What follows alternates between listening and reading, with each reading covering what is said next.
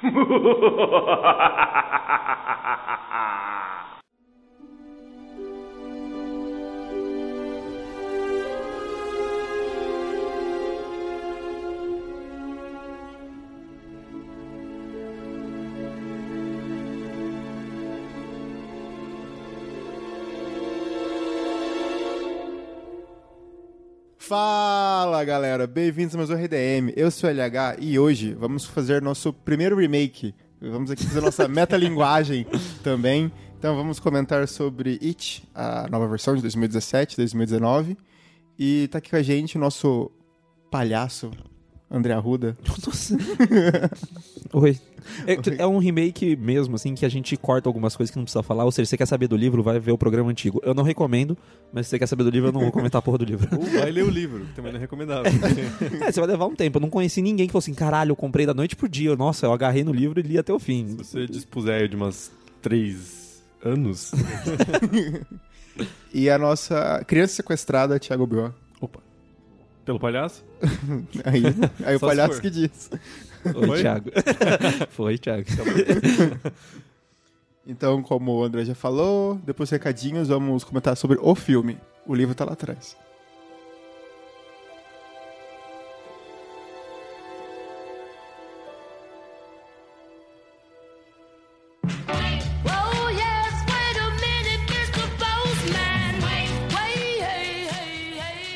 Recadinhos e a primeira coisa que eu quero falar hoje é que se você ainda não mandou seus relatos para o Em Volta da Fogueira, já podem começar a mandar que estamos preparando uma nova edição. Então fique esperto, é só mandar para o e-mail contato. Além disso, eu queria lembrar vocês das nossas metas no Apoia-se. Acesse lá apoia.se RDM. Graças aos nossos apoiadores, o RDM continua no ar. Então, corre lá, para você ver nossas metas e ajudar a gente a cumprir elas e continuar fazendo programas tão legais quanto esse e quanto tantos outros que a gente pretende fazer ainda, ok? Então, bom programa, espero que vocês gostem. Um beijo e até mais. man. Don't pass me by, you see the tears in my eyes.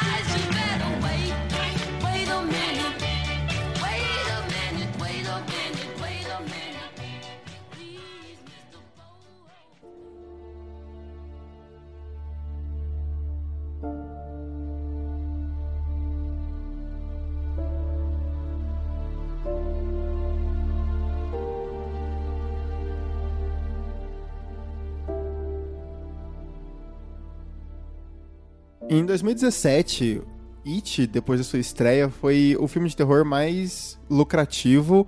Então, a partir daquele momento, já percebe-se que os produtores têm uma certa grana, uma certa liberdade no segundo filme. Quando um filme faz 700 milhões de dólares de bilheteria mundial, com certeza vai ter uma sequência. Eu não sei quanto que ele custou, mas assim... É bem pouco. Assim. É, isso que eu ia falar, não era uma coisa absurda. Tipo, ah, Vingadores gastou muito dinheiro para fazer muito dinheiro. É, é muito louco você olhar que It foi um, fenômeno mesmo. Você não consegue explicar exatamente o porquê que deu tão certo o filme. Mesmo se dizer, ah, porque o filme é bom. Tem um monte de filme bom que se foge na bilheteria, sabe? Sim. E ao mesmo tempo tem um monte de filme ruim que dá muito certo na bilheteria, visto toda a fama do Michael Bay e, e o seu dinheiro. E o resto dos Cloverfield. E o, nossa. Mas aí você não consegue explicar exatamente o que aconteceu, você só consegue dizer várias características do filme que são foda e acabaram, tipo, sendo assimilados à cultura pop. Fazia muito tempo que eu não via um vilão de filme de terror ser assimilado tão fortemente assim, sem estar tá sendo pensado uma coisa, tipo, da marca fora do, do cinema sei lá, o Jason virou algo exterior ao cinema. Ele virou coisa assim, tipo, símbolo para você ele vender. transcendeu o cinema. É.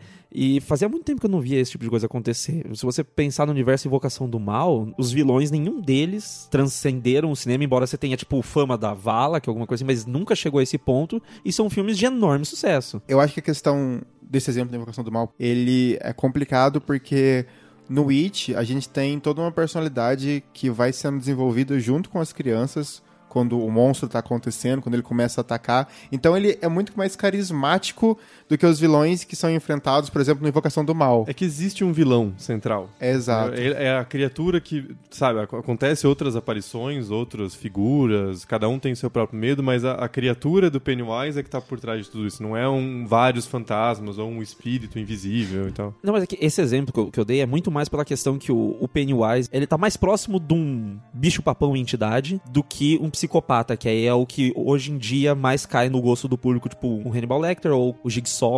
Mas Sabe? esses exemplos fazem um tempo já. Os Sim. filmes de terror atuais, eles estão se focando mais em, em vilões menos palpáveis, menos humanos, uma coisa mais um fenômeno, ao invés de ser um- uma figura como é o Pennywise. E aí mesmo o Pennywise tendo essa característica assim que vai sendo desenvolvida ao longo do filme, é interessante, virou uma coisa assim reconhecível. Minha mãe que detesta filmes de terror reconheceu tanto quando ela vê o Leatherface na TV, entendeu? É uma coisa engraçada, porque teve um revival, mesmo ele tendo um visual diferente do filme de 1990, ele foi reconhecível como o Pennywise, virou a marca assim do o palhaço do It, é ele agora, sabe? Palhaço dá medo mesmo, né, cara? É verdade. Nossa, Mas a atuação do Bill Skarsgård também é muito boa, cara. Sim. Faz toda a diferença. Aqueles zoião bizarro, um pra cada lado. Não, é engraçado porque ele faz aquilo de verdade. Sim, sim. Não é- Eu lembro ele indo em talk show pra mostrar que ele fazia de verdade. O sorriso, né? O sorriso é, assim, muito eu carismático. O que eu acho o pior, que é um- só um detalhezinho assim, é a baba escorrendo. Porra, isso é genial. fica, mano, ele quer comer o braço desse moleque, velho. É muito bem pensado o personagem. Na verdade, todos os personagens no primeiro filme, eles são bem construídos. Você consegue ter um, um carisma, no caso do Pennywise, medo. Você percebe o que ele quer fazer. Então, você cria um pouco de afeto pelo que tá acontecendo. É, mas não só isso, o filme consegue mostrar uma lógica, não só de acontecimentos, mas de personalidades pra todas aquelas pessoas estarem juntas. Tem uma dinâmica de grupo ali muito bem feita. Porque se o Rich é o cara que pega no pé de todo mundo fazendo piada, ele podia ser só o babacão, ele podia ser o Stifler do grupo, entendeu? Lucas, você não viu os outros oito American Pie? O Stifler depois ele é desenvolvido. Eu vi todos os American Pie. Eu estou falando com propriedade local de fala, cara. Eu vi uns dois, três. né? A gente tinha 15 anos na época, então. Ah, eu Exato. tinha menos até, eu tinha uns 12. American Pie é muito triste, cara. Mas não, não, não é disso que eu estou falando. Mas a atuação do Finn Woodward, eu não sei direito falar o nome daquele piá. O O, moleque do Stranger Things. o Stranger Things. Não é o moleque. não é o moleque. O Stranger Things. Ele é o Stranger Things. A atuação dele é muito boa, ele é carismático, mas também o filme consegue mostrar a reação dos amigos pra que a piada seja levada como uma piada quando é cabível ou que todo Hum. mundo fale, tipo, "Pô, cala a boca, pelo amor de Deus, sabe? Pelo menos uma vez na vida. Até o momento que dá briga e tudo mais. Então, eu, eu acho interessante como o filme consegue lidar com a personalidade de cada um. Mesmo que um ou outro tenham mais desenvolvimento. Sim. O Bill tem mais desenvolvimento por causa de culpa. Ah, deixei meu irmão ir lá pra fora sozinho. O que faz sentido narrativo, né? Tem como se desenvolver, tipo, seis personagens no filme que não é sobre, teoricamente, a vida deles. Sim, mas aí que tá. Eles são espertos o suficiente pra dar características que eles não precisam desenvolver tanto depois. O Mike, por exemplo, no primeiro filme, ele não é tão desenvolvido. Mas a gente fica com a impressão de um sujeito tridimensional por uma questão que já fica clara quando o filme associa o medo dele à origem dele e uma questão é, política, uma questão social de raça também, sabe? Quando é bem feito, basta uma cena. É. Uma cena, um elemento bem construído ali, isso já fundamentou o personagem. E tem o, a direção que manda muito bem naquele corte que eu amei desde a primeira vez que eu vi. É as ovelhas indo pro abate e no que toca o sino vem as crianças no colégio. Então, estabelecendo tanto a, a ideia de, ah, você ou é a pessoa que mata ou a pessoa que morre, mostra a lógica de um personagem que não é nem tão desenvolvido depois. Mas você tem a rima entre ovelhas e alunos, mas ele não tá no colégio junto com as outras crianças. Fica bem claro o tipo de coisa ali. Até porque, que nem você comentou, ele sabe que ele é um homem negro numa cidade majoritariamente branca. né? E Você racista. Pega... É, exato. E você pega o grupo ali, só tem ele de, de negro. Então, assim, ele sabe que ele é diferente. Ele mora fora da cidade, ele não vai pra mesma escola, ele estuda em casa. Então, é, é um personagem bem construído com poucos elementos. assim. E- Ele vai pra cidade por causa do trabalho, né? Ele tem que entregar a carga. Ele é o único que trabalha. Sim. Tá todo mundo brincando no- na rua e ele tá trabalhando. Então, até essas características pequenas, simples, conseguem definir bem os personagens no sentido, por exemplo, o Ben também. No, no primeiro filme, ele é o gordinho que sofre bullying. Ele tem um gosto musical muito específico. Parabéns pro filme que traz esse gosto musical pra ele, porque não tem como ter isso no livro original, já que se passa nos anos 50, Sim. a história é verdade. original. Então eles trazem o New Kids on the Block, Que, tipo, é uma banda, sei lá, seria como gostar do Backstreet Boys dos anos 2000, sabe? Você pode até ouvir, mas você não sai contando pra todo mundo. Oh, fã de One Direction. É, é que hoje em dia, os caras, assim, as pessoas estão tentando ressignificar One Direction. Parem com isso, por favor. é só uma boy band, gente.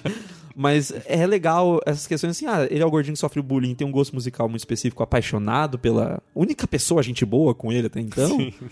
Você não precisa de tanto desenvolvimento, esses pequenos momentos vão definindo ele, porque trazem sempre pra dinâmica, sabe? É um tipo de coisa que, por exemplo, depois do 2 vai errar bastante esses elementos exteriores da vida deles não vai sendo trazidos para dentro da dinâmica nova deles. É, tanto uma coisa que para mim um dos únicos defeitos do, do, primeiro filme, que já tinha me incomodado um pouco, mas que é suavizado, é que ele faz aquela estrutura de um susto para cada personagem, assim, que uma hora cansa, quando chega no quarto, quinto, você já fica, cara, pelo amor de Deus, chega, velho. Porque fica repetitivo, assim. Mas pelo menos ali, como tem uma construção de dinâmica de grupo, você entende o motivo e é mais rápido. No 2, incomoda bem mais. Assim. Essa questão no 2 é um problema que assim, a estruturação dele em relação a, a esse dos sustos erra, não só pelo fato que a gente passa o segundo ato inteiro vendo todo mundo disperso de uma maneira não orgânica. Sim, eles têm uma desculpa. Buscando os MacGuffins, né? É, eles têm uma desculpa, mas não é orgânico não, nenhum ali. Sete MacGuffin pra um filme é demais, né? Porra, nossa.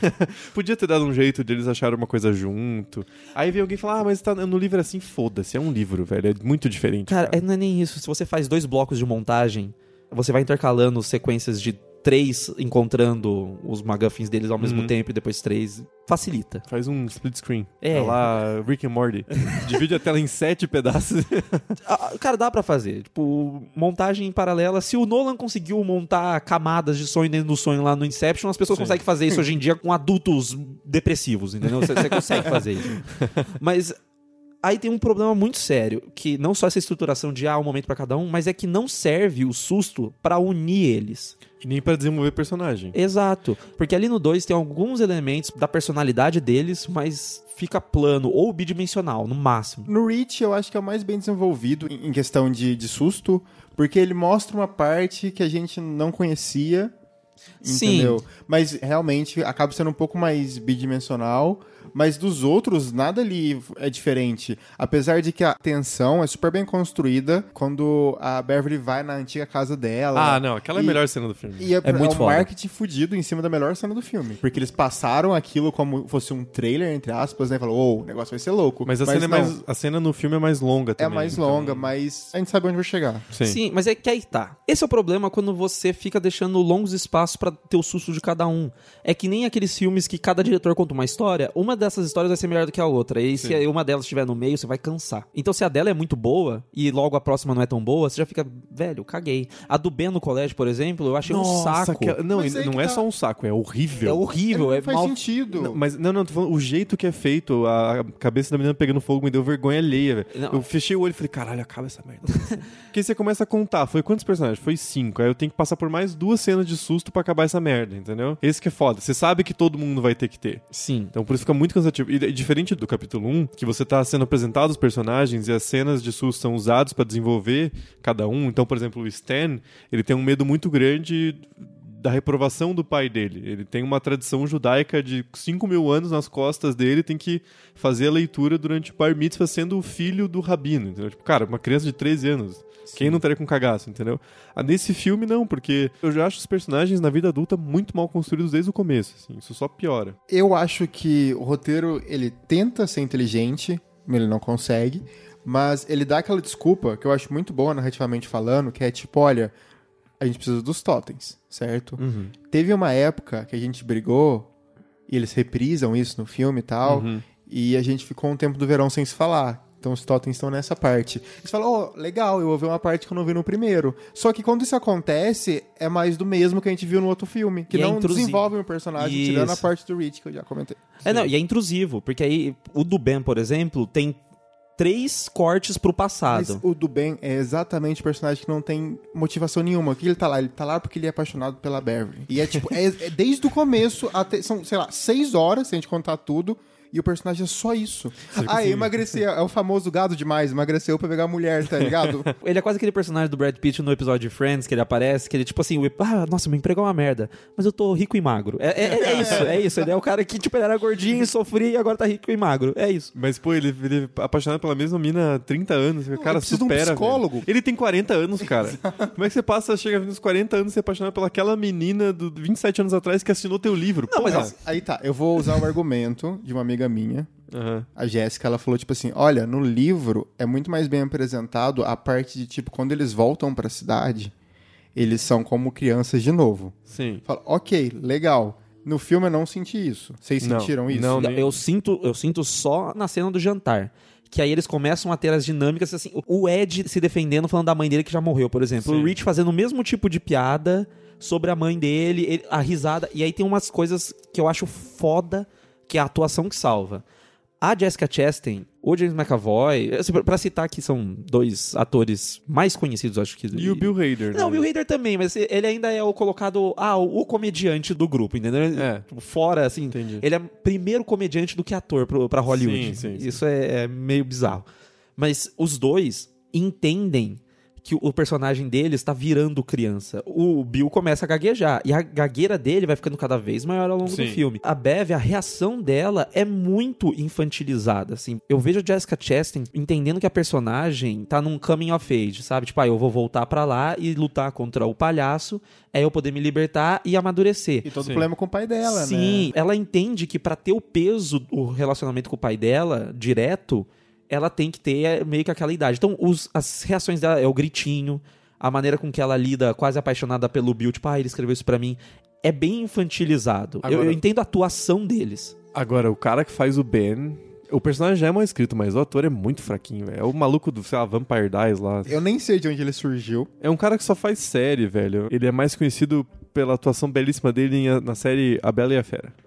Que é, da CW. É só pra verdade. deixar aqui. A série da Bela e a É, Fera? Da CW. Mano, não faço ideia do que você tá falando. Eu juro pra você. É aquele canal que só faz série adolescente. Não, tudo bem, mas não faço tipo, ideia que série tipo é essa. Arrow. Não.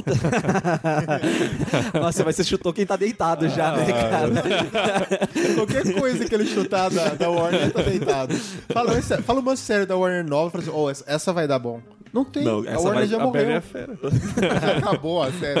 2016. É que vai ser cancelada. Vai ser redescoberto, cara. É por isso que vai dar bom. Vou defender um pouco o cara, não conheço o cara. Mas você já entrega um personagem que não tem nada. Você fala assim, mano, você é apaixonado pelaquela mina ali e você tem que ser bonito. E ele, ele cumpriu o papel dele. Eu vou ser bem É, sincero. Acharam você. um cara que parecia o molequinho. Mas é foda. O, o cara não tem nenhum material, nem expositivo pra trabalhar. E aí vem uma questão que, assim, no primeiro filme, a direção é muito boa na maneira com que ele enquadra os, todos os personagens. Ele consegue fazer o famoso plano conjunto. Vários personagens ali aparecendo na tela. E é difícil. E é difícil, ainda mais quando você tem uma organização dos elementos da cena elaborada. Tipo, se alguém vai correr pra cá, alguém tem que ir pra lá. As relações têm que estar não só claras espacialmente na tela, mas tem que fazer sentido pro drama que você tá contando aquela história. É complicado de fazer. No segundo filme, isso é um problema terrível do diretor. A cena do jantar, eles voltam a ser crianças e ele não volta a enquadrar eles todos juntos. Tem um plano na cena do jantar que você vê esse plano conjunto, que é o Bill e a Bev conversando, e aí você vê o Ben lá no fundo fazendo um cara de dor de barriga. E aí você fica assim. Falta isso, falta esse elemento em que as personagens estão reagindo às dinâmicas deles. Em que, se eles voltaram a ser criança, volta a maneira que você estava filmando quando eles eram crianças. Era a Sim. lógica ali. Ele tenta fazer isso na direção no começo, né? Quando eles estão no jantar, que daí a câmera vai girando e volta a fazer aquela edição que volta no passado, a câmera tá girando também, quando eles estão fazendo o juramento. E depois eu acho que ele esquece, ele simplesmente esquece. Mas até no final do jantar, quando tá caindo os biscoitos da sorte, ele filma o rosto do ator e parece que ele fala assim: reage aí. Aí o ator tem que falar um negócio. Aí, ah, agora reage de novo. O, o Bill Hader claramente tava reagindo ao nada. Tipo, ô Bill Hader, tem uma bola de tênis aqui, por favor, você reage a ela agora. E, e é foda, cara, porque. Você vê que é um cara que tem talento pelo tudo que ele fez no primeiro filme. Não só a construção de tensão, mas ele conseguir trazer todos aqueles elementos realistas pra uma história fantasiosa.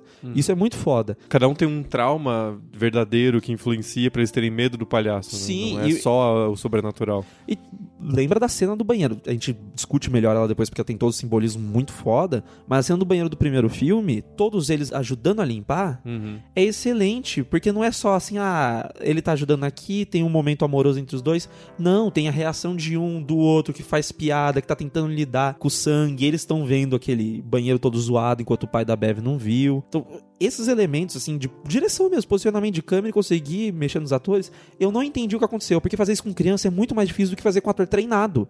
Ator de 40 anos treinado, entendeu? Não Sim. são putos atores, né? É, tipo, pô, James McAvoy já fez aquele Atonement lá, que foi indicado ao Oscar com a Keira Knightley. Sim. Não, ele é um puta ator. Mano, tem um plano de sequência de 10 minutos sobre Dunkirk. Eu acho que quem faz um plano de sequência de 10 minutos sobre Dunkirk consegue fazer um plano conjunto do It, entendeu? E o cara não, não fez isso. E eu fiquei muito decepcionado. Eu achei meio triste essa parte. E é interessante pensar que ele tava fazendo um filme, tinha acabado dele ser a besta. Então ele, não- ele tá um pouco grande. Eu acho muito engraçado isso. Sim. Que ele é um, tipo, ele é um roteirista, um, um escritor que malha, sabe? Não, claramente, ele tá. Assim, ele perdeu massa, mas ele tá malhadinho, cara. É muito engraçado. Porque quando ele tá lá no começo, ele tá escrevendo lá o roteiro, ele é chamado no set. Primeiro, parabéns pela participação do. Peter Bogdanovich, que ele é o cara que restaurou aquele filme do Orson Welles lá, O Outro Lado do Vento. Ah, sei. Ele atua também no filme, ele fez a última sessão de cinema, ele é teórico de cinema. Ele, ele, tipo, é um cara da nova Hollywood que virou teórico e faz cameo hoje. em Ele é um acadêmico. Não só acadêmico, ele também é tipo diretor de uns filmes classicão, assim. Tem aquele episódio de How I Met Your Mother que o Ted vai numa festa super chique, ele começa a ser mó pedante declamando Dante Alighieri em italiano, e tem um diretor de cinema lá na festa. Ele tá interpretando ele mesmo, é o Peter Bogdanovich. é isso que ele faz hoje em dia. Parabéns pelo cameo dele ali, mas assim. Bonitinho só. Porque aquela cena não serve pra porra nenhuma. É só uma exposição do tipo, pô, teu final é uma Pra merda. dizer que o livro é ruim. Exato. A gente pode falar disso agora. Isso acontece pelo menos umas três vezes. Tipo assim, ah, nossa, mas todo mundo gosta, né? Mas o final é ruim. Não, mas é que ali claramente Ai, é o. Stephen King falando, ah, vocês reclamam de mim no meu final que é ruim, mas todo mundo gosta, É né? que tem uma tendência de de humor hoje em dia que é se você reconhecer que a parada é ruim, não tem problema. É o fenômeno Deadpool, assim, sabe? Tipo, a parada pode ser uma merda, pode ser o CGI mais nojento do mundo, mas você ter autoconsciência de que a parada é ruim, você tá perdoado. Aí o Stephen King aparece fazendo aquele meia-culpa tosco dele, né? Não, e ele aparece, e o que acontece? Rola a mesma piada. Não, mas eu não tenho problema na repetição da piada. O problema é que ela nasce de uma cena que, foda-se, caguei, não precisa existir. O problema é que metade das cenas desse filme não levam a lugar nenhum. A questão é, o filme tem muito mais alívio cômico do que ele precisa, e o diretor não consegue fazer o suspense que ele conseguiu fazer no primeiro filme. Mas é eu não acho que o problema da falta de suspense é o alívio cômico. Não, eu sei, mas a questão é, tipo assim, vamos pra cena final já. Já tá tudo. Não, não, mas é... Caralho. É, não, mas é só, pra, só pra dar um exemplo. De todas as loucuras que aconteceu na cena final, na direção, quantas vezes você achou, tipo assim, caralho, vai dar uma merda que alguém vai morrer? Na cena que o cara morre já é bizarro. Já, tipo, você não tem suspense nenhum. É, tipo, rápido Não, mas é que não é pra ser. Eu sei, Ali mas eu é nada ser. naquela caverna, nada de, de tudo que eles estão vendo, você sente suspense, é só uma ação sem parar. Você fala assim, mano, quanto dinheiro foi gasto nisso? Não, mas aí que tá. Eu não vejo problema na ação sem parar se era o que ele queria fazer. Eu sinto que ali era pra ser intenso, só tipo, correndo contra o relógio antes que todos vão morrer. Dá pra ok. ser intenso e fazer um filme de Não, terror. não, eu também acho. Eu não estou falando que o que eu acho que era pra ser ou não. Tô só falando assim, que eu não vejo como problema se era a visão dele. Ela ser intensa daquele jeito.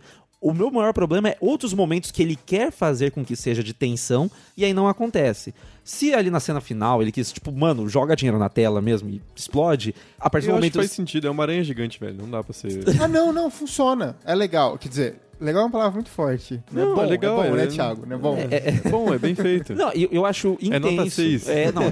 E eu acho intensa a maneira com que é feito assim, eles correm pra lá, correm pra cá, mas tem problemas de você tá descobrindo o novo. Ah, não, abriu um alçapão aqui, pula. Não tem nenhuma tensão que eles vão pular naquela porra daquele alçapão. Podia ter qualquer coisa ali. Eu fico puto com esse tipo de coisa, porque é, é um momento que assim, o diretor podia criar ali um suspense fora de uma perspectiva contrária de outra cena. O que eu tô querendo dizer é, uma coisa é se o diretor quer fazer comédia, outra coisa é se ele quer fazer a ação, outra coisa é se ele quer fazer um drama. E isso funciona. O problema são cenas que parecem que não estão sendo feitas nada e poderia ter terror. Quer ver um exemplo disso? O personagem do Henry, que volta, o bully do, do primeiro Sim. filme. Ele tá ali pra ser engraçado ou pra dar medo? Isso. Ele tá totalmente pra ser engraçado. Ele esfaqueia o cara na bochecha e é engraçado. Isso. Não, não dá cagaço, não é uma ameaça pros personagens. Ele só aparece ali pra ser bizarro. Aí é um problema. Aí é um problema da, da decisão que, tipo assim, ele poderia ter criado outra situação. E a gente falou sobre o filme, que assim, ah, tem um monte de cena que não leva a lugar nenhum. Mas a minha análise sobre o filme se compara muito com um vídeo famoso que as pessoas devem conhecer, que vai estar aqui na descrição, que é o George Lucas reagindo ao primeiro corte de Star Wars Ameaça Fantasma. Eu sei. E que ele olha pra tela desesperado e fala: Eu não posso cortar essa parte porque isso leva aquilo. E eu não posso cortar essa parte porque essa parte leva aquilo.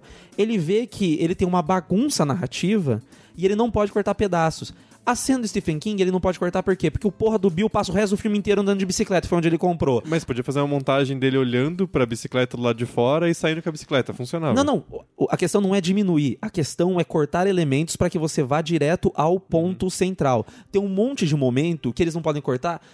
O, por que, que o Bill vai atrás do molequinho lá no negócio de espelhos? Aquela cena eu não acho que precisa existir. Só Sim. que não tem como você cortar, por quê? Como é que você vai explicar que o Bill saiu de casa correndo e ele já tava lá na outra casa onde tá o Pennywise? Tem todo um segmento ali dentro que eles vão seguir o cara. Esse filme foi num negócio megalomaníaco, tipo, a gente pode fazer qualquer coisa.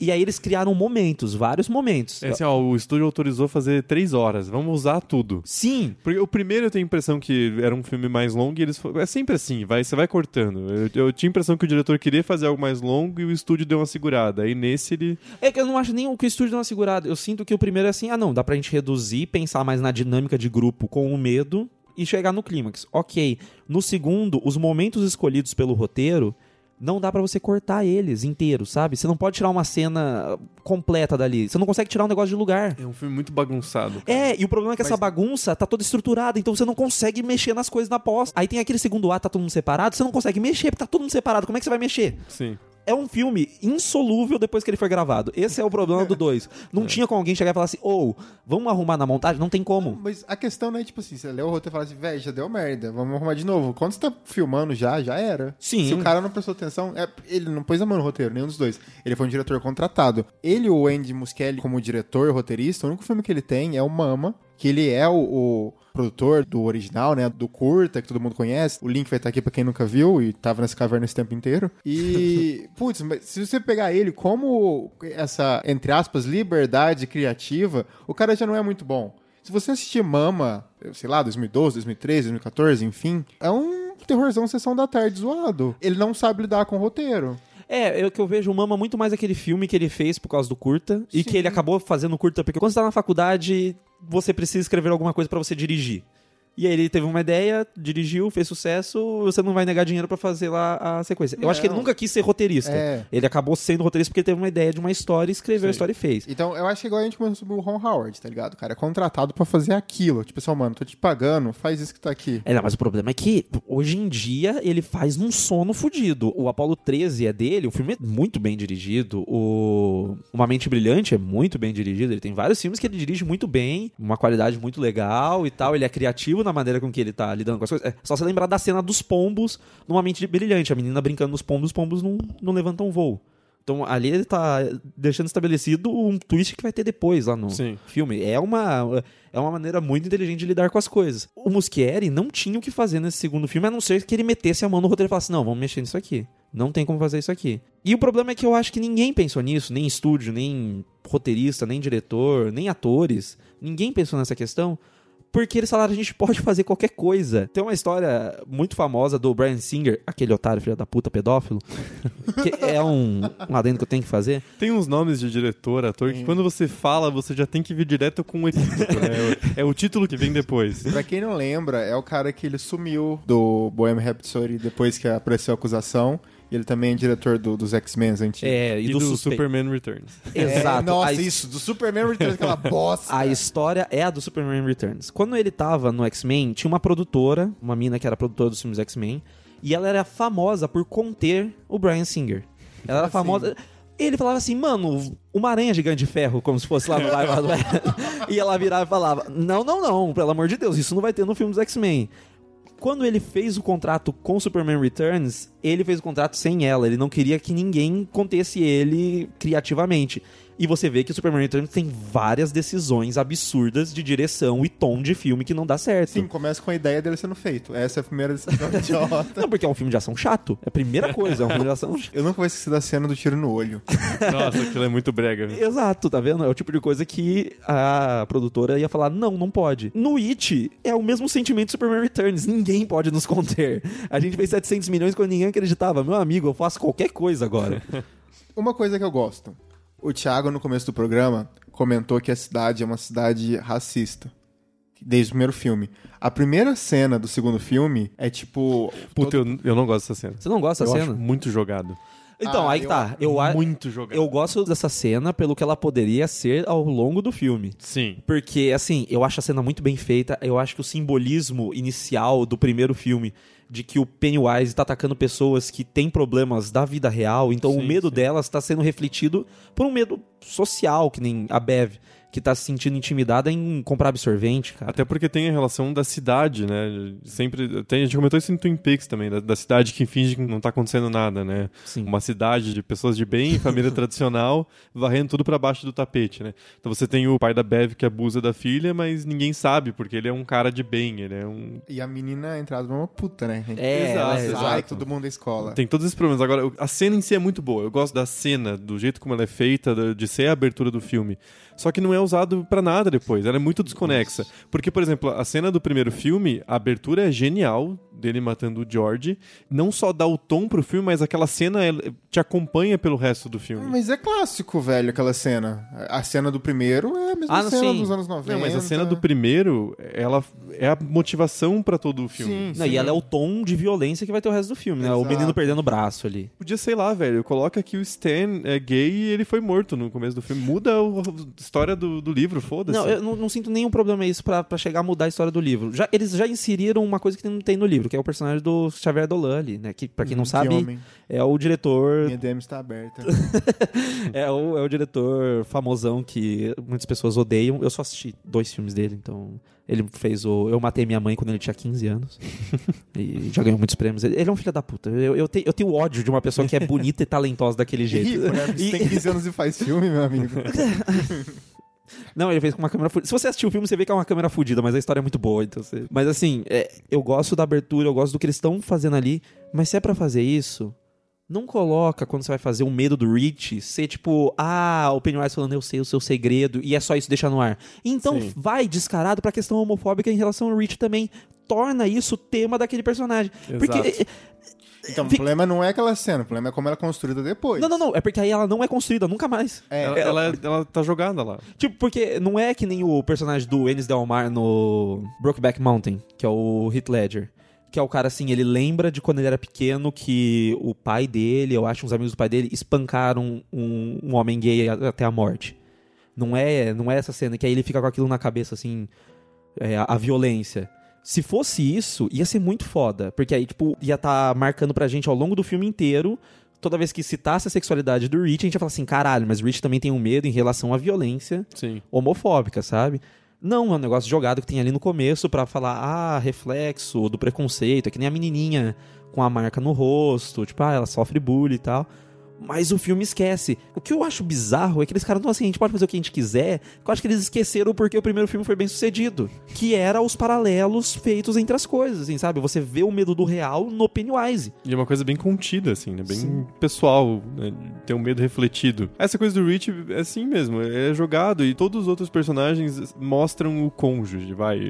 Tirando o Ben, que é triste e bizarro, que ele guarda o poema na carteira. Aquela cena é a pior, a da- do poema na carteira. Se Mas- não fosse aquilo, seria menos ruim. Ele precisa de um psicólogo, Porque velho. ele tá 30 anos com o mesmo negocinho, ele Sim. lembrando da mesma mina. Mas enfim, todo mundo é mostrado tendo relação com alguém, menos o Rich. Mas é que tá, o Rich, a princípio, quando mostra que ele não tem relação com ninguém, você fala assim, caralho, ele é o Chandler nas primeiras temporadas de Friends. É o cara que tem medo de compromisso, é o cara, Sim. o palhação da Mas ele turma. podia estar transando com um cara aleatório, foda-se. Então, eu entendo o que o filme tá querendo fazer, mas se ele esperou uma hora pra tratar da sexualidade do Rich, tipo, levemente, falando eu sou seu segredo, Então, faz com que quando você vai revelar depois de uma hora, que seja de verdade homofobia, não só o palhaço fazendo uma dancinha falando, ah, você não contou pra ninguém. É, é o palhaço fazendo a piada de homem hétero, né? Você é viado, você é, É, viado. cara, nossa, mano. Então, assim, eu acho mal feito isso. Eu entendo o que eles estão querendo fazer, mas parece que ninguém teve coragem de fazer de verdade. É, se fosse o Xavier Dola dirigindo a cena, ele ia falar: não, não, não, não, não. Pelo amor de Deus, eu coloco um outro cara aqui, pronto. Rich, esse é seu namorado que você não contou pra ninguém que você tem. Ok, é o medo que, que você tem que as pessoas descubram. Beleza. É, nossa, faz muito. E era, não precisava nem arrumar o roteiro direito. Só Não. colocar namorado lá. Tipo, aparecendo lá no parque mesmo. Foda-se, sabe? Parabéns, André. Você Eu- uma vez na vida. Eu vou trabalhar Demorou de. quantos programas? Caralho, quantos anos, mano? Meu sonho é trabalhar de script doctor, porque eu fico assim no ar-condicionado na minha sala só julgando o roteiro dos outros. Bill, if you'll come with me, you'll float too. You'll float too. You'll float too. You'll float too. You'll float too. Mas se no segundo filme a gente fez algumas reclamações que não tem os paralelos tão fortes do medo da vida real com Pennywise, no primeiro filme as metáforas que ele consegue trazer visualmente é muito foda. Em especial a cena da Beverly no banheiro, que o sangue jorra daquele jeito.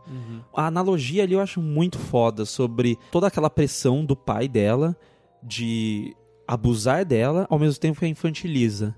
Então, justamente nessa fase em que ela tá tendo a menstruação dela, a primeira menstruação, isso e aquilo, o pai dela, obviamente, vai olhar como se isso fosse uma afronta dela, tipo, ah, você tá se tornando uma mulher, você tá deixando de ser minha menininha. E aquele sangue jorrando, todo aquele medo é, que tem esse tema da passagem da adolescência para a vida adulta no, no It, é muito foda como eles criam aquilo. E as crianças se juntando, é, é claro, é as crianças, todo mundo ali junto, vamos limpar. E é foda, porque no primeiro filme não tem só a cena da Barry, tem a, a questão do Stanley eh, atormentado pela mulher lá do quadro. Que aí o filme consegue trazer o peso da religião pra, pra dentro do, do mesmo do, do Stanley. Isso é muito, muito, muito foda. E ó, assim, você vê que é o traço certo que tava no, no livro que o filme consegue trazer. Porque que bom, que bom que eles cortaram no primeiro filme a cena em que todos eles transam com a Beverly. Nossa, aquilo. Nossa. Esse Stephen King tem que apanhar em praça pública por causa disso. Todos os dias que eu me lembro disso, eu quero bater nele. Então, cara, que... uma coisa que me incomoda muito é a cena da Beverly com o marido dela. No começo, sabe? Uhum. Porque uma- isso é uma coisa que me fode no filme. São sete crianças, certo? O único negro, ele é o mais fracassado. Ele tá na mesma cidade, preso ao passado. Aí você pode. Faz sentido porque ele tem o maior trauma de ter perdido os pais.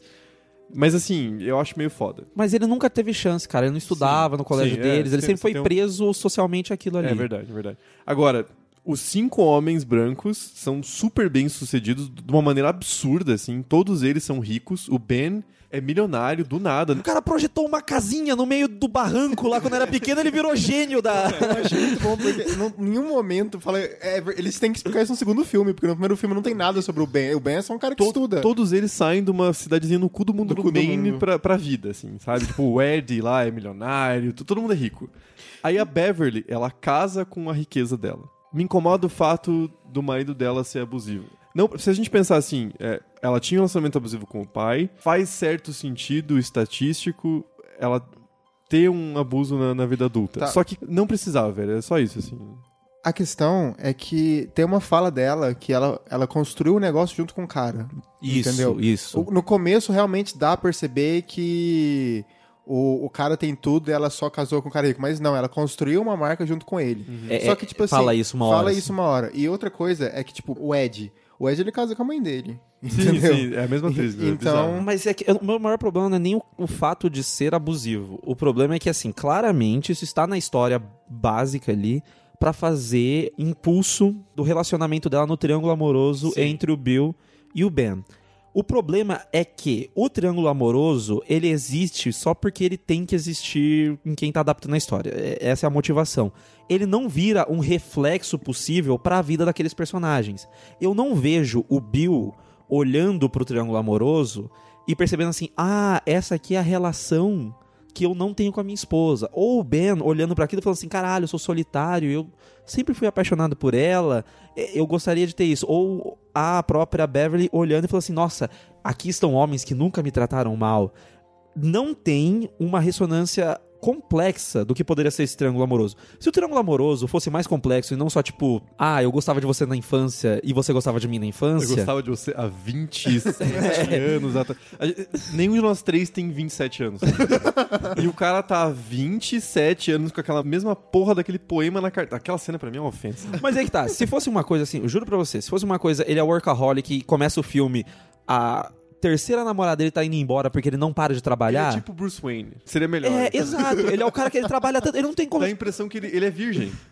Ele tá se guardando pra ela há 30 anos. É bizarro. É bizarro, é bizarro. Mais de fosse a 30. Bem mais de 30. Porque se fosse, se fosse a parada deles voltarem a ser criança e ele le- relembrasse daquele amor que ele tinha, aquilo voltasse com toda a força e ele pensasse, caralho, minha vida é vazia e eu preciso disso. Faria sentido. Só que não, o personagem é obcecado por isso desde sempre, assim. Então, mas daí é o fato de que o roteiro não conseguiu fazer acontecer. Não, ele não tentou, ele não tentou. Mas daí ele foi só burro. Não, sabe por quê? O- que o Thiago acabou de falar resolve dois problemas. O triângulo amoroso e o Ben começa a ter um arco dramático do cara workaholic que agora vai ligar pra algum relacionamento. É um arco dramático comum? É claro que é, mas, Mas, melhor que nada. é melhor que nada, é melhor do que ele só ser o cara que emagreceu. Qual que é o seu marca você emagreceu? Eu emagreci. Não, poço. e não é- não era nada. E não é nem, e não é nem um arco dramático de emagrecer. Por quê? Porque acontece sem estar no filme. Então aconteceu em algum momento dos 27 anos em que ele tava lá, tipo, Batuma desenha um prédio, Batuma desenha um prédio. E aí emagreceu. Cara, tem um filme do Ryan Reynolds que ele era gordão, assim, é uma maquiagem bem bizarra. O nome Aí- acho que é apenas amigos. Acho é E nome aí ele volta pra cidade, aí a mulher vem com o prato de comida que ele costumava comer e ele grita: Você tá maluca? Me dá uma água! Exato, Ele só toma um copo d'água É agora. muito bom, aquilo é muito melhor do que o Ben, Mas, velho. mas é igual o André falou sobre o Brad Pitt no Friends. O arco do personagem do Brad Pitt em 15 minutos é melhor que o do Ben. Exato, só que Friends tem 20 minutos, né? Exato. E é pra ser uma piada, não é pra levar a sério. E e eu tenho até a impressão que tinha cenas a mais com relação a isso, assim, sei lá, o, o Ben trabalhando pra caralho tem relacionamentos que não duram, talvez a sexualidade do Rich. Só que eles cortaram essas cenas que seriam um desenvolvimento de personagem e deixaram outras cenas nada a ver, assim. Uma coisa que eu comentei na minha crítica que me incomoda muito é que eu tive muita impressão que eu tava vendo um especial de Blu-ray, assim, sabe? Sim. Tipo, corte do diretor, Snyder Cut. Mano, não precisa, velho, pelo amor de Deus, duas horas pra esse filme tava bom demais. Mas é aí que tá. Mas duas horas bem escrito. não, Você não. pegar aquele filme e cortar o que tá ali, isso vai retalhar ainda mais. Não, mas é, que nem eu falei, não tem como arrumar na montagem ali. Mas aí que tá, o problema não é nem se no começo eles tinham que mostrar todos eles. Eu não acho que tinha que mostrar todos eles. Porque eu acho maravilhoso que a reação do Rich seja ele vomitando. A primeira coisa que você vê é ele vomitando. Porque aí, primeiro de tudo, já criou o momento gag, né? O, o que é engraçado no visual ali. Bacana, ele é o alívio cômico do filme. Ok. E a segunda vez, quando ele vai lá e fala assim, eu só vomitei, eu nem sabia o porquê, era medo, era tinha alguma coisa dentro de mim que só me fez vomitar. Massa, cara, você acabou de criar um elemento próprio de um personagem que não é característico de mais ninguém daquele filme e você deu uma tridimensionalidade pra ele. Não precisa, tipo assim, ok, mostrou ele no começo, beleza. O jeito que ele aparece no- quando ele vê o Ben e a Beverly. Caralho, vocês estão muito gostosos. O que aconteceu comigo? Vendo o Bill Hader, eu pensei muito sobre isso, assim, eu fiquei, caralho, ele tá meio acabado. cara, eu lembro dele em Superbad, ele é aquele policial lá que tá junto com o Seth Rogen. Aí eu fiquei assim, Mas ele melhorou, eu acho ele pior naquela época. Não, mano, velho, a cara dele, Minecraft, a cabeça dele, velho, é meio quadriculado, sei lá, esquisito, velho. Muito é muita esquisito. maconha, faz com a pessoa. Assim, p- pode ser, eu, eu, ele tá tese. envelhecendo que nem uma pessoa normal e não um padrão ator de Hollywood, né? Que Sim. tinha botox até no joelho, né? Tipo, você acha Sim. que se o Brad Pitt fosse encanador, ele estaria daquele jeito? O Tom Cruise, se ele fosse, sei lá, conserta a pia dos outros. Encanador faz isso, né? Enfim. se ele fosse, sei lá, um zelador de prédio. Se ele conserta a pia dos outros. O Mario. Quantas vezes você viu o Mario arrumando uma O pia? Mario, por exemplo, o Mario tá acabadinho. Exato. O Mario tem o quê? 50 anos? Tá daquele jeito. Exato. O Brad Pitt sem camisa no Once Upon a Time não é igual o Mario. Pô, é verdade, vocês têm um ponto. Então, velho, se o Tom Cruise fosse zelador de um prédio, você acha que ele estaria daquele jeito? Mas É. ele corre todos os Você dias. acha que ele seria da cientologia se ele fosse zelador de um prédio? Não teria nem não, interesse. Não, não tem como você pagar pra subir de nível, mano. Exato. Não, não, eu, eu entendo que ele tá acabado, mas a, a cena é muito boa, funciona muito bem. Mas eu não sinto falta de no começo apresentar a particularidade de cada um dos personagens. Mas alguns personagens precisavam mais do que outros. Puta, o que me incomoda mais em relação a Beverly é que a cena eu acho muito mal feita. Dela com o marido, assim, muito clichê. Dele sendo, ah, fala manso, não, tá tudo bem, tudo certo. E do nada ele é um monstro. Assim, tipo, meu Deus. É. Que over, cara. Eu ia preferir que. Hiper dramático do caralho. Eu preferi que ele fosse meio stalker e seguisse ela até a cidade do que Sim. aparecer o Henry de novo. Nossa, preferi verdade, que fosse ele voltar pra cidade, alguma coisa assim. Podia e, ele- funcionar, assim. e ele refletir mais. vez você arruma esse filme, André. Eles, tão, eles É que- perderam. É que não é tão difícil, ó. Estudantes de cinema, segundo semestre, cara, dá pra fazer já. Eu, eu queria ter lido o livro pra saber, cara, mas eu tenho a impressão que eles jogaram seguro com tudo, assim. Vamos tentar adaptar o máximo possível e foda-se. entendeu? Deixa tudo igual. Mas aí que tá, eu vi uma mina comentando no Twitter, ela é crítica de cinema e tal, eu não sei exatamente qual veículo que ela é, assim, mas ela comentou que esse filme, o segundo, ele é feito de momentos, assim. E realmente, você consegue identificar o que cada um daqueles momentos representa. Você pode dizer se é bom, se é ruim, beleza, mas você consegue entender. Ah, ok, aqui tá a Beverly sofrendo abuso ainda hoje em dia. Aqui tá o Bill que não conseguiu superar a morte do irmão. Aqui tá o momento em que a gente vai dar uma piscadinha pro público pra falar sobre a sexualidade do Rich. Mas não há a coerência entre todos esses momentos.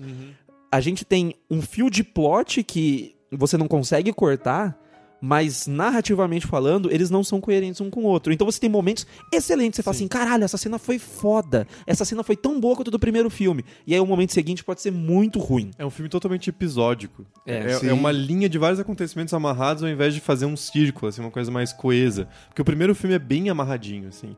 Esse é só um monte de coisa acontecendo em sequência uma da outra. Chega uma hora que você cansa dele. É, e aí nesse sentido, eu gosto do final do segundo, na questão dos personagens. Eles pulando no rio, por exemplo. Eu Sim. gosto muito daquilo porque no primeiro filme era o momento que uniu eles. Pra mim parece o. Vamos finalizar esse momento que a gente viveu. Vamos ter um momento feliz, alegre, que a gente não tem há 30 anos. Foi a última vez que a gente pulou aqui no rio. A gente não tinha tanto problema com o Pennywise ainda. A gente tinha acabado de se unir depois da Guerra de Pedra. Tá todo mundo junto, massa, assim. É uma coisa muito legal, muito bonita. Até o Rich chorando ali, eu acho que funciona muito bem. Porque, cara, o Bill Hader ele é muito foda. Ele consegue te convencer que ele tá muito triste, mas ele também faz aquela piada, tipo, ah, se eu estivesse com meus óculos, eu ia saber quem são vocês, vocês são um bando de estranhos e tal. É uma construção legal. Não é piada, não, é verdade, cara. você não reconhece pessoas quando você tem um grau muito elevado de miopia. Nossa, ali, caralho, ele tirou umas garrafas foda, aquela, aquele óculos ali. Parabéns pro Pennywise, conseguiu quebrar o óculos dele, inclusive. Eu fiquei, tipo assim, até emocionado com a, a cena dele escrevendo o, o nome que ele, tipo, era apaixonado pelo Ed, sabe? Não sei Tá, se... sim, Na sim. ponte. Na, na ponte ali que ele escreve o R plus E- o E, né? Então, é bonito, assim... Porque não serve como momento assim, ah, eu amei ele a vida inteira, igual o Ben com a Bev. É uma coisa tipo assim, aqui era eu desde o começo, estou voltando nessa cidade, eu tentei fugir o filme inteiro, e eu tô marcando o meu nome aqui de novo, meio que recomeçando, tentando ser sincero comigo Sim. mesmo. Então, é, são momentos, assim, bonitos de você ver. Mostra bem a coisa. E a questão da memória, porque os dois sempre ficavam pegando no pé do outro, mas eles eram os mais próximos, Sim. né? A amizade maior era deles. É né? os dois e o Stanley, né? Tanto que é também o Rich que vai na sinagoga lembrando do discurso do Stanley. Então, Porque o Rich também é judeu, né? Lembra Exato. quando o primeiro filme Sim, sim, sim. cena dele? É, ele, é ele que tava lá no, no discurso do, do Stanley. no que bar mitzvah. né? E assim, é, é bonito de ver ele também falando, ah, obrigado por ter aparecido, Stanley. Então ele é um personagem que o filme fez muito bem em mostrar que o tempo inteiro ele fez piada, se manteve a pose, mas era pra uma fachada mesmo. Sim, sim. E o que é legal porque a questão dele esconder a sexualidade dele não era como se ele fosse homofóbico. Não era o que aí seria o clichê. O cara homofóbico tá escondendo a sexualidade, que é uma coisa já problematizada e muita coisa assim. Mas tá muito mais atrelado à maneira com que ele expunha a masculinidade dele Sim. é que era pra esconder a sexualidade dele. Então, assim, ele fazendo piada de pinto toda hora. Como que a gente não tá medindo pinto? Então, assim. é verdade, essa cena também é muito boa. E eles retomam no, no filme, né? Que o, Sim. o James McAvoy fala: Ah, o Rich tinha falado perfeitamente no começo. É uma cena de livro cômico que funciona super bem. Funciona, é, é que é foda, cara. Quando você tem uma certa expectativa sobre um filme, ainda mais comparando com o primeiro, que é muito melhor, é muito mais coerente, você acaba lembrando só das partes mais problemáticas. Mas o capítulo 2 tem momentos muito bons, assim, tem momentos muito divertidos. Sim. A gente falou pouco até agora da atuação do James McAvoy, que é sensacional, assim. Porra. Ele conserta. Você vê, cara, pra mim, claramente, o personagem no papel tava muito pior e ele conseguiu dar uma consertada, assim, porque Nossa, o complexo de culpa dele fica muito bem definido nesse filme. A gagueira crescente dele eu, eu achei foda. Eu, via e ficava assim, mano, é- isso é muito difícil de fazer. Cinema não é filmado em linearidade, né, cara? Então como é, que ele captou certinho pra fazer essa crescente assim? Eu achei fantástico. Achei E é fantástico. sutil, não é um momento assim, olha, quem sabe rola um Oscar pra mim. E aí que tá. Aí um momento metafórico que o filme acerta, por mais que seja meio tosco, assim, o Ben afundando lá na areia, assim, um pouquinho, tipo. Porque você não gosta do personagem, acaba sendo tosco. Não a cena em si, não a Você tá afunda, filha da Você é tipo, foda-se, mano. Sabe, tipo, ai, vai declamar o poema enquanto você tá afundando na areia, vai tomar no seu cu. Quem foi que escreveu essa bosta? Sabe? Eu fiquei muito A puto. pessoa que fica 30 anos com um papel na carteira. Não, cara. Aquela cena é meio merda. Não, sim, mas ao mesmo tempo, a Beverly presa no banheiro e ele enchendo de sangue, enquanto os homens que sempre foram abusivos com ela ficarem batendo na porta, aquilo ali é foda. Ao mesmo tempo que o Bill. E aí, você vê, o filme tá fazendo montagem paralela entre os três. Sim. O Bill tá lá no porão da casa dele, tá matando o irmão, que é como se ele estivesse matando a culpa que ele sente. Então aí, o lado metafórico funciona muito bem. É uma coisa que faltou ao segundo ato, no terceiro ato eles conseguem trazer. Seria muito melhor se os três se reencontrassem. Sei lá, o, o Ben consegue sair da areia e a, e a Beverly consegue sair do banheiro lá e o Bill sai do devaneio dele, vai. Porque os três são muito amigos e eles se amam nesse sentido. Ao invés Sim. de ser um romance tosco da Beverly com o Ben. Por isso que a cena é brega. É, Porque o poema já é brega.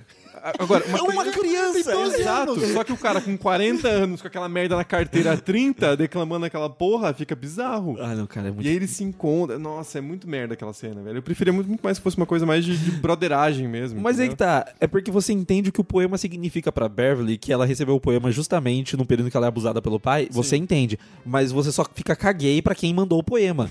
você não fica nem torcendo o contrário, porque só acha o, o Bill. ah, ele é qualquer coisa, entendeu? É, tipo, ele é o James McAvoy. Ele é legal. É gente boa, você torce porque você não desgosta do James McAvoy, mas ninguém se sente engajado com aquele triângulo amoroso, nem pro bem nem pro mal. Cara, até Crepúsculo acertou mais do que isso, sabe? As pessoas pelo menos tinham um time. Mas aí é sobre isso, né? É, não, exato. diferente. Não, mas Por que, que o Ben não casa com o filho da Beverly? Nossa, porque aí nem o Stephen King ia escrever. Ele esperou 27 anos Não, com o não. poema O Stephen. King, cara, não duvida. Não duvida. Vai sair It Parte 3 e Stephen King vai ter Nossa, escrito isso. que Ele ele, não tentou- cheira o suficiente mais pra fazer Ele isso. tentou reviver o Iluminado depois de 20 anos, todo mundo só cagou, assim. Não, mas o, e tem um filme, gente. Tem, um filme Tem aí. filme? Vai, Vai sair. Sleep vai sair o filme. Ah, vai sair ainda. Ainda. Ainda. Dá tempo de eu ler o livro e falar, nossa, que merda. Por quê? Peraí. O filme vai ser melhor. É, é verdade. Eu, cara. vai ser... Uma adaptação do Stephen King que o, o livro é pior Torre Negra. A pior? É, Torre Negra, é verdade, ok. Mas Torre Negra não conta. a frase, Torre, Torre Negra não conta, Torre Negra ela já foi concebida errada. Mas, de qualquer maneira, gente, falta engajamento com esses elementos do personagem. Eles conseguiram fazer a montagem ali paralela, bacana, ok. E tem momentos humanos muito legais. Tipo, o Ed não conseguir matar a cabeça que tá atacando o Rich, pra mim faz sentido. Ele nunca foi o corajoso, ele não vai criar coragem do nada. Até porque ele é mais velho, né? Então Sim. ele- a autopreservação tende a aumentar quando você vai chegando perto dos 40, né? Cara, ele é analista de probabilidades lá pra, tipo, ver se vai dar cagada ou não. Então, é, acho que de seguro, alguma coisa assim. Eu consigo ver o meme do- da Nazaré na cara dele toda vez que eles entram em algum lugar e falam assim: caralho, qual é a probabilidade desse teto cair na minha cabeça? Porque aquela porra daquela cidade é tudo construída pelos parentes do Ben lá, que não- só porque construíram um buraco acha que é arquiteto agora. Embaixo da cidade tem um cometa e ninguém nunca prestou atenção. Não, não, não, por favor. Gente, eu preciso conversar sobre isso. Aí, se for já da origem do livro, pelo amor de Deus, Não, o Stephen. King. O It é um alienígena? É, é. Vai se fuder essa bosta. Existe forma de falar isso. O Cthulhu alienígena todo mundo acha foda. Não, não, não, não, não, não, não, mas não é, a mesmo, não é o mesmo princípio, né? Não é o mesmo princípio de terror.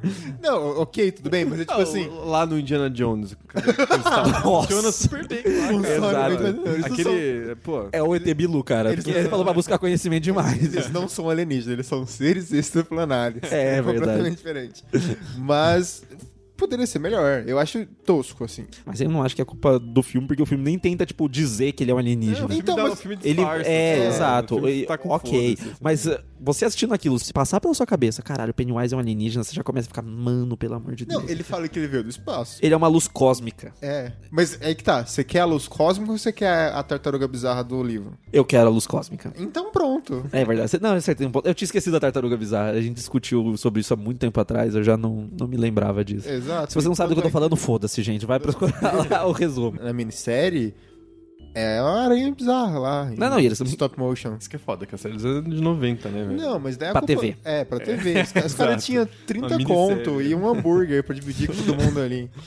É, mas é engraçado, porque na série dos anos 90 fica muito mais claro, muito mais palpável que eles são crianças adultos agora ali na, na Sim, cidade. Isso, sim. isso é verdade. Ali o capítulo 2 ele dá uma flertada com isso, assim, em alguns momentos, mas não, não chega aí a fundo.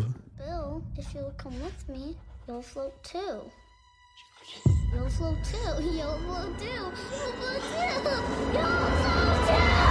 Um elemento que eu acho interessante no capítulo 2 é quando eles usam cenas que eles já tinham gravado pro 1, e aí não sei se já tinham gravado pensando em usar na sequência ou tinham sido cortadas, mas que vão preenchendo alguns dos buracos que tinham sido deixados no primeiro filme. Então, mostrando o que aconteceu com cada um depois que tem a briga do Rich e do Bill. Uma cena que eu gosto muito é quando a Beverly, eu acho que nesse caso ela já tá adulta, mas ela tá tendo uma, uma espécie de lembrança com o pai dela e ele tá olhando a foto da mãe dela, dizendo como elas são parecidas, assim, aquela cena é bizarríssima. Que ele joga o perfume nela, né? Isso, que ele acha que ele tem o direito de, de abusar da filha porque Deus tirou a mãe dela, assim, tirou a esposa dele. Então, eu acho que essas construções são interessantes pra retomar algumas coisas do primeiro filme usando nesse pra expandir as personalidades. Eu só acho muito invasivo, às vezes, sabe? Sim, sim, com certeza. Como, mas é, de novo, aquele negócio, não dá pra cortar muita coisa ali, pelo que eles estão criando e... Esse filme, toda vez que a gente fala uma coisa boa, vem alguém. Mas. é, o filme, um erro, um acerto. Um erro, um acerto. Um erro, um Exato. acerto. E às vezes tem um acerto foda, às vezes você fala assim, caralho, essa cena aqui da Beverly, porra, que cena fantástica. E aí ele caga, assim. Aí vem um erro bem merda, assim. É. Aí vem o Bento. Caralho, esse cara de novo não, mano. Porra. Caralho, que cara de pastel, né, mano? Que, que, que horrível isso. Mas eu, eu gosto, eu gosto do, do alívio cômico que o, o Rich consegue ser nesse filme. Aham. Você não acha demais? Cara, eu, eu não acho, eu juro pra você, eu não acho. Eu não acho porque é o Bill Hader. Ah, não, tá. Porque ele um é ponto. muito bom. É, você tem um Sim. ponto. Se fosse um ator que não tivesse essa veia cômica, esse timing cômico tão foda como ele tem, eu acho que ficaria chato. Mas como é ele, você não consegue tirar o olho dele, ele faz uma piada e você ri, cara. É- Sim, a cena que o, que o Ben fala, tipo, ah, eu consegui convencer o Rich a ficar, corta pra ele fugindo, funciona muito bem, é engraçado.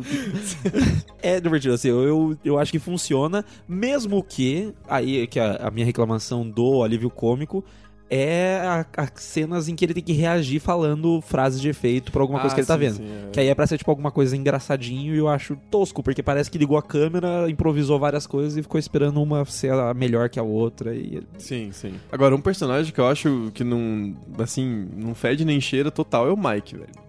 Ele só tá ali pra reunir a galera e o Putz. personagem em si não é usado pra nada. Aí eu discordo um pouco em relação que eu acho que o Mike é quem mais tem alguma motivação palpável pra você falar, nossa, um personagem.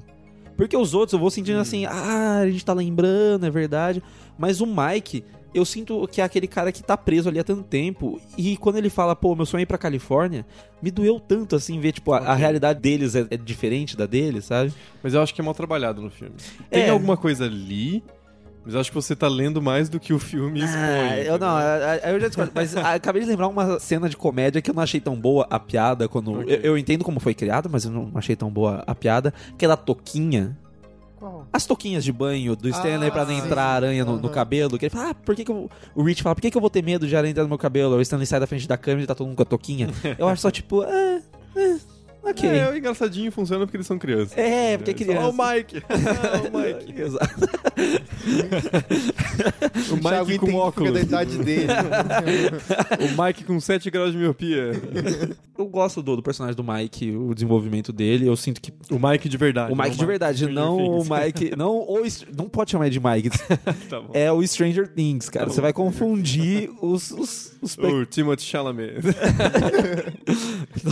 Nossa, onde você foi? ah. Não, nossa, ele, é, não. ele é uma mistura do Timothy Chalamet com o, o Adam Driver. Tá Eu bem. consegui ver a fusão, assim, eu consegui entender, mas. A gente, a gente pausou o programa, voltou, o Thiago saiu, sa- saiu do recinto. Eu não sei o que ele foi fazer, gente. Está alucinado. Mas é, é foda. Eu sinto que há sustos muito bem construídos no segundo filme. A cena do One two, you're supposed to say three. E aí ele ataca, que a menina conta. Eu acho que cria o suspense muito bem. É, eu até falei com o LH antes, assim, tipo, tem essa quebra de expectativa, que é muito foda. Você tá esperando vir o 3 e qualquer frase de efeito pra fazer o jumpscare ia funcionar ali naquele momento, assim, dentro do contexto de 1, 2, 3. Tem umas cenas tensas mesmo. Sim, que, que é bem construído. A, a da velhinha com a Beverly é muito boa. Eu gosto de como é construído o momento em que o Eri desce no subsolo da farmácia e que ele vai abrir a cortina. Ah, sim, Porque você é tá muito esperando bom. uma coisa muito bizarra, no sentido, sei lá, um bicho pular, e aí quando ele abre a mãe dele presa. Que também é muito bizarro. É extremamente bizarro, mas daí o filme não pulou direto pro surrealismo ali, não ficou esquisito num bicho. Não, é a mãe dele presa, que é uma situação que não aconteceu, extremamente bizarro, mas aí é mais realista, você entende o pavor dele. E aí o leproso aparecer de novo, reforça aquele negócio da criança, né? Ele ainda tem o medo de quando ele era mais novo e tudo mais. Embora o filme seja meio bobinho a tentar utilizar isso como a motivação que o Ed entendeu que ele ficava pequeno na mão dele quando ele enfrentou o Sim, leproso sim. e tal. É bem plantado ali, É. a paradinha. É- é- você vê que tá ali pra usar no final depois e não parecer que saiu do nada. Sim. É meio bobinho só. Mas no- eu acho que no final, quando, quando eles descobrem, eu, eu acho que fica um pouco forçado demais, assim, quando eles começam a gritar pro Pennywise e ele vai diminuindo. Hum. Eu acho que a cena podia ter sido melhor feita, mas a, a ideia em si eu acho interessante. Mas daí volta no que a gente comentou de que a cena faria muito mais sentido se a gente tivesse sentido que os personagens ali eles eram crianças de novo. Porque parece muito Goonies, sabe? Parece tipo o que estou assistindo Stranger Things. Não, mas só é- que com adultos. Pra mim tem um problema de, de escrita ali, de roteiro no, no diálogo deles começarem a ser didáticos pra gente pra falar assim, como é que você diminui uma pessoa? Ah, sim. É, sabe, é, você lembra uma cena do Chinatown, do My Sister, My Daughter, My Sister, My Daughter? Sim, Sim. sim. Ninguém vira pra você e começa a falar assim: olha, eu vou te explicar agora o que vai acontecer. My sister, my daughter, my sister. Não, enquanto tá acontecendo o diálogo, você tá entendendo. Se eles só começassem, se eles se olhassem e fossem pra cima dele, depois de. O Ed vai lá e fala assim: ah, não, eu senti que ele ficou menor. E alguém falasse: e como a gente faz alguém se sentir menor? E aí eles fossem pra cima do cara, eles não explicassem qual era a tática. Até porque daí é, jogam pra, pra Jessica Chastain fazer e você vê na cara dela que ela tá pensando assim, caralho, eu podia fazer uma biografia que vai ser indicada ao Oscar. podia estar sendo a Rainha Elizabeth, assim, eu tô aqui fazendo essa bosta. Ah, tadinha, mas ela podia fazer qualquer coisa. merda. assim. Ela podia fazer qualquer coisa, ela não vai ser indicada ao Oscar. O Oscar não gosta dela, não sei porquê. Coitada. Eu, eu acho muito triste isso. Mas aí que tá. Se a gente tivesse o momento dos personagens indo pra cima do Pennywise, e aí você vai entendendo ao longo do tempo, junto com os personagens, o que eles têm que fazer, ia ser muito mais interessante. Um deles, por exemplo, a Bev, ela começa a intimidar o Pennywise. E aí o Bill entende o que tem que fazer. E aí o Ben entende o que tem que fazer. É uma coisa que você, como espectador, tá junto dos personagens e você vai encarando o Pennywise junto. Eles ali, assim. combinam ali. É. E é muito mais organicamente possível, né? Porque uma coisa é o que aconteceu lá, e falar, não, você tem que diminuir ele. E o bicho tá lá gigante ouvindo também, sabe? Sim, e aí. Porque eu acho que. Ele podia ter tirado um fone de ouvido, assim. né? Não, mas é que aí, no cinema, cara, o vilão escuta o que ele quer escutar. É muito louco isso. Fechou um close-up, Já era. ninguém nunca mais escuta nada. É... Seria muito bom se ele tirasse um headphone e começasse a ouvir metálica. alto, assim. Vou matar esse filho da puta. Tô entrando no clima aqui, É, cara. baixa um Henry nele, assim. Kill them all, kill them all. O Henry. eu- Por que, que ele tá no filme? Por que, que ele tá. Eu Nossa, achei engraçado. legal aparecer ele no hospício, daí ele vê o balão. Podia ser só aquilo, sabe? Tipo assim, ah, ele voltou. Sim. A cena é boa. A Aquela cena é cena, em boa. si Não, é feita. muito bem feito. Ele vê, ele começar a fazer barulho e tal. Eu acho. Isso é muito legal. Podia é que- acabar ali. Exato. Momentos que podia acabar, mas não porque não pode acabar, porque ele tem que aparecer depois, porque ele já tava lá e não tinha como cortar isso depois. E porque ele tava no livro. né? Aí os caras Mas falavam. foda-se o livro. Cadê o o Kubrick Mas o jogando Stephen livro? King Tipo, aparece no filme, cara. Nossa, cara, que... eu não vou Se falar ele dessa tá no cena filme é novo. porque ele, ele tá ali, pelo menos, Eu- com eu- papel de produtor. Eu, te- é, coisa eu tenho assim. certeza que ele, ele tava no ouvidinho do cara, faz assim. Quem? O Stephen King. Ah, mas... mas é óbvio, né? É, Cara, você viu eu reclamar alguma vez na internet sobre adaptação? Não. Então é porque ninguém virou pra ele e falou, vamos fazer diferente. Só falaram assim, Ele falou que era bom, você fala, hum, então já sei que vai ser ruim. É, assim. não, não, mas ele, ele gostou do primeiro, então... Aí, é, mas... O primeiro é maravilhoso. Então, mas não é difícil, sabe? Ele também não tem mau gosto. Quer dizer, ele não gosta do Iluminado do Kubrick, ele tem mau gosto. Exato, ele tem mau gosto sim, cara. Mas é foda, assim. Eu entendo que eles tentem preservar elementos. Tipo, ah, vamos fazer. eu, eu não fico. O meu maior problema não é eles tentarem manter o triângulo amoroso. O meu maior problema não é eles tentarem manter de cada um tem que pegar o totem. É a maneira com que o roteirista escreveu certas Ah, essas não, O coisas. Triângulo Amoroso que é tosco. Não, mas é ele. brega, mas, tosco. cara, tem- existem milhares de triângulos amorosos no cinema. Pega qualquer um e copia. Ele podia ter feito Primeiro isso. você não chama de triângulo amoroso, que já é um, já é um nome merda. É novela da Globo. Você é. faz um troço mais sutil, a gente não estaria falando de triângulo amoroso. A gente tá falando de uma complexidade de uma relação dos três personagens. Já mudar a forma Porque geométrica. o Bill tá meio cagando pra isso. Ele tá só preocupado com o irmãozinho dele de novo. Né? Não, é, é o Bill, de novo, como a atuação de James McAvoy evoca ele criança e a da Jessica Chastain também, quando eles estão se beijando ali, quando eles estão próximos do outro, parece que eles são as crianças se beijando lá no- na beira do lago. Eu vou defender de novo o ator lá da a Fera que o Thiago gosta. É. o Ben, ele já não tem tanta fala assim, ele é só um personagem que a gente falou que ele é super raso, então você já não tem muita coisa que fazer. Ele não tem um trejeito tipo o Bill, que ele, é gago e dele volta a gagueira. Ele também não é um personagem tipo a Beth, que daí ela tem todo o jeito dela de expressar a partir do corpo. Ele é um moleque que, tipo, ele era gordo, e daí ele ficava muito tempo na biblioteca, e daí ele ficou malhado, e daí ele não tem mais uma biblioteca. ele podia parecer com uma caixa de pizza. É, não, exa- o máximo que podia acontecer é tipo assim, mano, eu passei no McDonald's hoje, sabe? Não, não, mas eu acho que ele Fazia podia. cinco anos que eu não comia chocolate. Ele podia ter, sei lá, voltado a ouvir o Walkman dele com o, o New Kids on the Block, entendeu? Aparecer. Ok, é verdade. Era, ser, mas é, é um elemento que já tá plantado. é, mas daí é ruim. Já tá plantado, tá lá, funciona. Porque se. O que você tá porque falando é que, tipo assim, aqui, ó, você ouviu música na sua infância, tá? Sei Uhum. lá, você tinha, uma banda aí que você conheceu. Oasis, Oasis eu sei que você ouve desde sempre. Tá.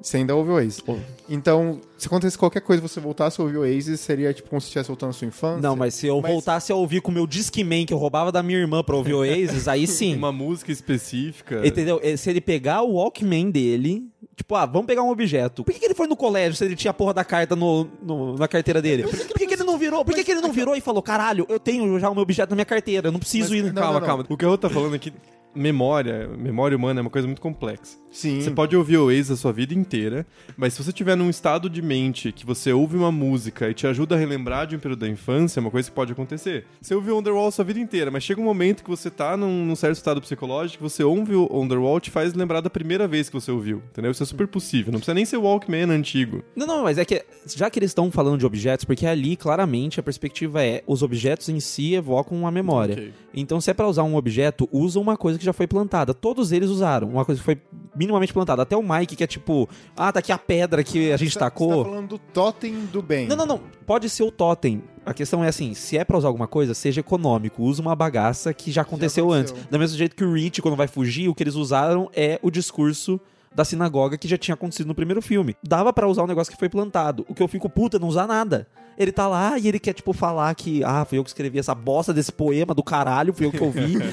Um caralho. Não, eu, eu só queria defender que o ator ele não tinha o que fazer, porque o personagem já não tem uma coisa pra... Não, não tem, não tem. Mas o do James McAvoy não tem também e ele dá um Mas é o jeito, James né? McAvoy, Dá cara. pra- pelo amor de Deus. Você tá comparando o cara que ator fez... melhor, pelo amor de Não, Deus, velho. não é pra. Amigo, no pôster tá escrito indicado ao Oscar James McAvoy. No máximo, outro é da série da CW. Mas mano, você não precisa de um ator famoso pro cara ser bom. O ator que faz o Ed, você já viu ele alguma vez na sua vida? Mas o, o Ed... cara é ok. Não, mas Não, não, o. Ed, o Ed, ele é parecidíssimo. Então, e ele tomou a decisão esperta de imitar o moleque. Sim, exatamente, exatamente. e é um Então, personagem e- que aparece, é um personagem que O ele cara, tem... é, o cara é bom ator, velho. Agora você pega um cara que faz Bela e a Fera, você quer Não, que o mas- Ah, porque ele parece o molequinho Mas a gente, gordinho a gente volta de novo, ele o não cara, tem nada. velho. Um moleque gordinho já não tinha nada. Ele é o Não, personagem. mas, não, não, Ele, para. O cara, ator, se- o ator Mirim é muito melhor que o Pega um- cara, alguém pega a porra do primeiro filme, coloca um cone num ator mirim e Não, não, não. no segundo Não, sabe por quê? Sabe tá por quê? Sabe por que é diferente? no. Sabe por que que é diferente? Ninguém foi traumatizar o, o Ben adulto pra ele sofrer bullying. Ali é só um eco, tipo, ah, tu escreveu na tua barriga agora porque você escreveu antigamente. O problema é que assim, você entende o molequinho, você entende que ele sofre bullying, que ele é gordinho, e você não precisa falar mais nada. Por quê? Porque ele é gordinho e já sofre. Agora o cara é branco, magro e rico, você não quer que bata nele? Não, eu quero que bata mais, mas eu queria que, tipo. Não, não, não. Então, eu, eu não tô falando que você não quer, eu tô falando um filme. Tipo assim, como que eu vou torcer pra esse cara? Me dá alguma coisa pra falar, caralho, coitado mesmo. Ele tem tudo tudo. Ele, ele tem até o privilégio de ser um merda na profissão dele, ter cavado um buraco e as pessoas acharam que ele é genial e tem uma empresa. O capitalismo falou: parabéns, homem branco, você de novo conseguiu. Está aqui a tua empresa. Aí fica parecendo que o, o pedaço que falta na vida dele é a Beverly. Mas é, Mas é claro Mas que esse é um problema, porque daí ela é uma, uma peça no quebra-cabeça dele. não é no quebra-cabeça, é a peça que vida. falta pra colocar em cima do navio do iate dele no final do filme. Exatamente. que, é, que é aquela cena final que é uma bosta, assim. Parece que Você filme- sonhou. Cara, isso nos anos 80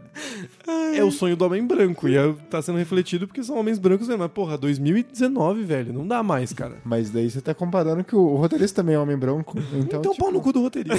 Mas isso que a gente tá falando desde o começo, é pau no cu do roteirista.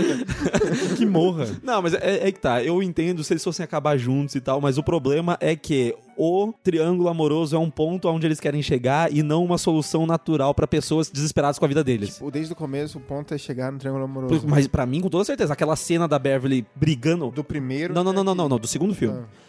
A cena da Beverly brigando com o marido é pra dizer que ela está. Solteira, Solteira. entre que ela larga... O Bill não brigando, mas estando insatisfeito com a sua vida, é pra dar uma possibilidade dele ter um- uma vida com a Beverly. O Ben estando solteiro é pra ele ter um relacionamento Solteiro não, obcecado. obcecado. O Beno fazendo home office de cueca. É, é porque ele ainda ele gosta da Beverly. Então, assim, essas coisas são plantadas pra dizer que é possível o Bill ficar com ela, mas que o casal certo é o Ben. É isso. Sim. E ainda é pra ser aquela fantasia do tipo, porra, tá vendo? Não me queria quando eu era gordo, né? Agora, né? Agora, eu sou Agora eu foda. tenho tudo que eu quero. É tipo isso. É, isso é foda, entendeu? Se fosse um desenvolvimento natural, voltamos pra quando a gente tá aqui na nossa cidadezinha, que a gente era criança e tal, e desse algum elemento pra justificar a obsessão do cara. Porque se fosse obsessão assim, voltei pra cidade, agora eu estou obcecado, é tipo, você voltou a ser criança. Ok, mas você tá obcecado com a- na sua carteira há 27 anos, meu amigo. Aquela carteira que já viu muita nota de 100 dólares, né, cara? Caralho, tá ligado? Aquela lança lá, mata monstros, matava o Ben também, aquela bosta. Porra, velho, sério, sério. Aquele personagem, que, que pastel. Eu, eu olho pra ele, eu vejo um pastelzão, assim. É que você não assistiu a Bela e a Fera. Ah, sério. é- Acho, eu tô achando que o LH assistiu, ele adora o cara, na verdade. Você vê no quarto dele tem um pôster. Ele tá mordido, né? Bill, if you'll come with me, you'll float too. You'll float too. You'll float too. You'll float too. You'll float too. No comparativo entre os dois filmes, a gente falou que não dava pra cortar coisa da história do segundo, e eu sinto que acabou sendo cortado coisas da linguagem do segundo. No primeiro filme, desde que aparece a mulher torta lá no quadro, o diretor estabelece que toda vez que a coisa vai aparecer, o enquadramento vira aquele plano holandês, que é aquele Ah, plano na sim. diagonal. E é interessante porque toda vez que, sei lá, eles estão andando de bicicleta na rua, ou ele- se ele tá numa biblioteca ou qualquer coisa assim, se você vê ou um balão ou a câmera começar a entortar, o diretor tá criando expectativa na gente de que a coisa vai aparecer. No segundo filme, tem dois ou três momentos que a câmera começou a entortar e cortou antes de finalizar o plano. Sabe, ela entortou um pouquinho enquanto alguém tava correndo, já cortou o próximo plano. Eu sinto que na hora de fazer a edição, o filme devia ter 3 horas e 10, na hora de cortar eles foram cortando elementos que eram puramente estéticos e assim, eram necessários pra criar também ambientação. Então, até o trabalho do diretor pra mim ali tá um pouco picotado, sabe? Se eu não me engano, o filme era pra ter tipo 4 horas o primeiro corte, assim. E aí re- reduziram pra 2 horas e 45. Então, parece que os caras foram filmando no foda-se, assim. Ah, vamos filmar o livro inteiro, foda-se. O roteirista ele foi o cara que pegou o livro no set e falou: ah, vamos filmar essa cena aqui. Estilo Kubrick. É, só que o Kubrick é gênio. E aí chegou, os caras tinham 4 horas de filme e não conseguiram fazer um filme coeso com todo aquele material, sabe? Porque, como você falou, não dava pra cortar o que precisava cortar. Sim. É foda. Eu sinto que aí a- o que perde de tensão não é nem o alívio cômico, não é nem isso e aquilo. O alívio cômico não dá pra cortar. Entra naquele âmbito do tipo assim, fazia parte da reação da cena ou o personagem fazer alguma coisa. Ah, isso aqui não dá pra cortar, isso aqui não dá pra cortar. Corta a parte estética, que é um elemento que tornava o primeiro filme maravilhoso. Sim. Pô, aquela a cena do, do Ed na casa lá e vai subindo os balões é muito foda, é muito bem feito. A cena no começo do filme, quando o Xavier Dolan morre e os balões saem debaixo Sim, da ponte, sim. Dá cagaça. elemento puramente estético, mas que cria a expectativa do que alguma coisa vai É acontecer. verdade. E ali, inclusive, é toda a tensão. Quando ele tá na água, a câmera entra, sai, você vê Porra. o olho do Pennywise, a mão aparecendo. É a melhor cena, querendo ou não, depois da Beth, sobre tensão com o Pennywise. Não, e agora imagina se você vai falar assim, ah, precisamos cortar alguma coisa, vamos cortar um negócio estético que tá criando essa perspectiva.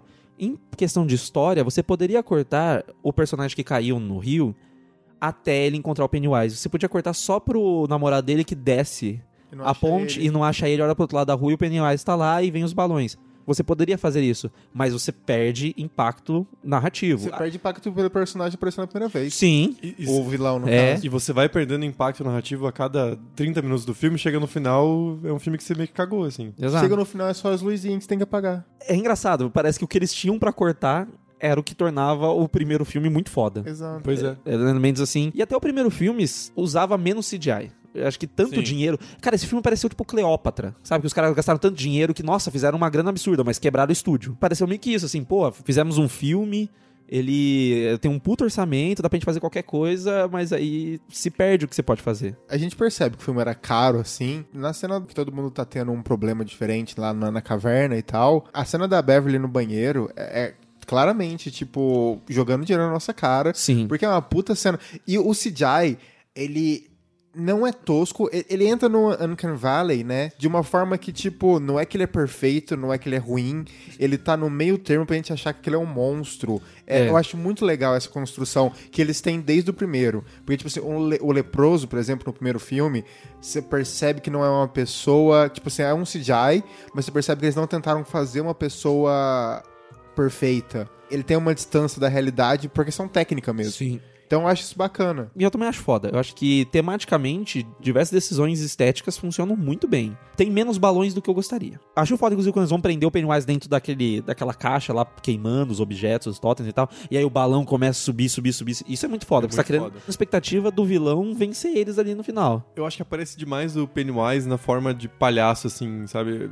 Porque geralmente ele, no primeiro filme ele aparecia de outras formas, como a mulher. E nesse filme eu acho que aparece demais o Bill Skarsgård, ele acaba cansando um pouco. É, Eu acho que perde um pouco o tom de ameaça. A cena que ele aparece como ele mesmo, quase sem maquiagem. Ah, sim, Puta sim. Nossa, muito que daí bom. ele vai.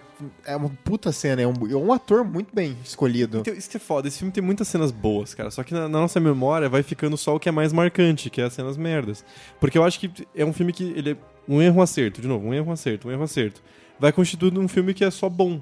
Sim. E aí ele acaba não tendo muito impacto. Porque eu acho que falta muito elemento humano, cara. A gente se importava muito mais com os personagens no primeiro filme. Sim. Nesse é tudo. Quase todos são assim, ah, velho, eu não sei, caguei. Não, as coisas. É que nem eu falei, as coisas acontecem como uma finalidade da história. Tipo, ah, a gente tem que chegar nisso, a gente tem que Isso. chegar ali. Era, o- era o filme que precisava fazer e não o filme que alguém queria fazer. É. Isso. Tipo, o estúdio jogou milhões na nossa cabeça, vamos fazer essa porra aqui pra fazer uma grana.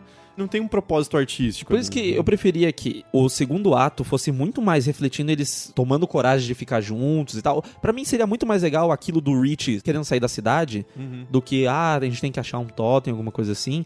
Se ao procurar o totem, eles têm um contato mais direto com o terror da cidade, o terror que eles viviam do bullying, da perseguição. Se tem um contato mais direto com aquilo, eu não preciso ver o Pennywise aparecendo como o, o lenhador da cidade, entendeu? E nisso, e nisso o Henry podia ter sido usado num efeito muito melhor, né? Porque ele podia voltar como aquela ameaça que eles não têm. E se colocasse o Henry, por exemplo, como uma representação do medo que o Rich tem de sofrer homofobia? Vou te Faria falar- muito mais sentido. Cara, e eu vou te falar um negócio. Até porque no filme dos anos 90 tem um subtexto mais específico sobre o próprio lado homossexual dele que ele não tá querendo aceitar, sabe? No, no filme anterior tem esse elemento assim. E que nem eu falei, é um clichê, mas se fosse pra dar um subtexto de alguma outra coisa, um medo em relação é, aos homofóbicos e tal, eu acho que poderia ser interessante. Eu, sendo bem sincero, eu como roteirista, se fosse pra fazer esse negócio, ah, criar um momento que seria bacana, eu preferia criar um momento que algum deles, vai, lá, coloca o Ben, a, Beverly e o Bill, eles acabam tendo que visitar o, o Henry preso no sanatório e lá acontece a cena dele ver o balão e eles também vê. Eu preferia que fosse assim pra ter algum confronto, se é pra trazer esse personagem de volta, do que o amigo dele que morreu lá na porra do do esgoto voltar ao estilo lobisomem americano de novo. Exatamente. Exatamente. Eu prefiro, eu prefiro assim, mas assim, é foda, por quê? Porque tem cenas muito boas. Tem, tem uma coisa importante que você não falou: o cara tá sem as pernas e ele dirige o carro. Ninguém prestou atenção nisso. é verdade. É que, prestou é, é que na verdade ele não tá É dirigindo. que eu acho que a morte é um problema maior do que você Não, não, não. ter as pernas. Se você É um tem- impeditivo maior pra você dirigir. Se o ET manda pra você um familiar morto sem perna e ele dirige um carro, pra mim é um problema. Nossa, é verdade, essa sua análise ela, ela está bem, bem acurada, cara, porque é um ET mandando um familiar morto pra você matar outras pessoas lá dentro do, do hospital, sair por um, um vão ali na cerca que alguém já cortou pra você. E aí você poder fugir pra você matar as pessoas. Embora eu goste da cena que o Henry, quando volta, ele no passado, ele chega na, na casa que ele matou o pai dele, ele tá preso. Eu acho tosco ele falar, ah, eu ainda não terminei. Uhum. é expositivo demais, mas ele olhar pra cima e já tá vendo o balão, eu acho, de novo, bem feito. Em relação ao Pennywise, o filme às vezes parece tomar ideias muito boas, sabe? Tipo, decisões acertadas, como mostrar o balão, como vamos utilizar. Eu gosto da, da morte do Pennywise quando ele tá, tipo, bem pequeno e eles vão arrancar o coração dele, todo mundo esmaga o coração Sim. junto. Eu gosto desse negócio, Sim, cara, tirar você a vida falou com a própria mão. Você falando agora, tem umas coisas muito boas no filme. Eu precisava pegar esse roteiro quando o cara terminou de escrever, assim. Chegar ali e falar, amigão, vamos. Vamos juntar, arrumar aqui. Vamos, vamos fazer de novo? o que você acha, A hein? gente queima ele. Vou te falar, dessa vez faltou um Edward Norton ali no elenco pra falar, dá aqui na minha mão que eu vou mexer. É, ia dar certinho. Se ele fosse o Bill, cara, seria outro filme. Não sei- Pior não ia ficar. Não, eu juro pra você, eu acho que as imagina. cenas não ia ficar pior. Não, se se ele fosse o Ben, ia ser melhor. Porque o Edward Norton ele tem uma pira que é tipo assim: verdade. ele não mexe no roteiro todo, ele fica mexendo. Ele fala assim: por que, que meu personagem faz isso? Ele não tem motivação de fazer isso? Por que, que ele não faz aquilo? Ele é muito chato com o personagem Ou dele. descer na mão com todo mundo e brigar igual Vingadores, né? Ah, mas pode ser. mas pode ser, não, não tem problema não, cara. Eu acho que ninguém ali ia mandar tanto quanto, tipo, o estúdio da Marvel pra falar assim: ô, você tá servindo a outros 10 mil filmes, entendeu? Eu prefiro que fosse ruim o filme. É melhor. É. Evocava mais emoções. Porque o filme meio meh, é só chato de falar. Você fica, puta, filme meio merda. Esse é velho. o título, It. Eu preferia que fosse ruim.